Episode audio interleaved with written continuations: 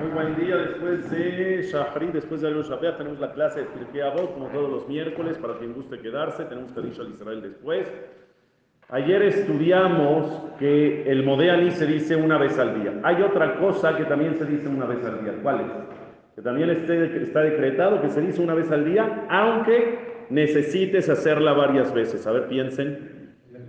Bien, todos. Muy bien. Muy bien. Netilat Yadayim puedes hacer o tendrías que hacer varias veces al día. Netilat Yadayim exige, por ejemplo, si te cortas el pelo, tienes que hacer Netilat Yadayim. Si te cortas las uñas, tienes que hacer Netilat Yadayim. Si te rascas la espalda directamente, tienes que hacer Netilat Yadayim. Si tocas los zapatos, tienes que hacer Netilat Yadayim. Antes de Minja es bueno hacer Netilat Yadayim para rezar puro, ¿no? Por si hiciste algo durante el día, que te tocaste algo, yo qué sé. Hay muchas veces que puedes hacer Netilat Yadayim en el día. Entras al baño, sales del baño, tienes que hacer Netilat Yadayim, aunque no hagas el baño, ¿sabían o no? Si la persona, por ejemplo, entra al baño porque se le olvidó apagar la luz, y entra al baño a apagar la luz, aunque metas nada más la mano para apagar la luz, tienes que hacer Netilat Yadayim, tu mano ya estuvo adentro de un lugar impuro, por lo, a menos que el baño esté seccionado, ¿eh? eso sí. Si el baño está, por ejemplo, es decir, el inodoro, si está cerrado, si tiene puerta, entonces ahí sí no, no se considera que entras al baño hasta que entras a ese lugar. Pero si somos un baño normal, que está el inodoro y la regadera y todo ahí, tú entras a esa sección, tienes que hacer retirar de ahí, aunque no hayas hecho tus necesidades. Entonces, hay varias veces en el día que tienes que hacer netilat de ahí. ¿Se dicen verajá para todas esas veces?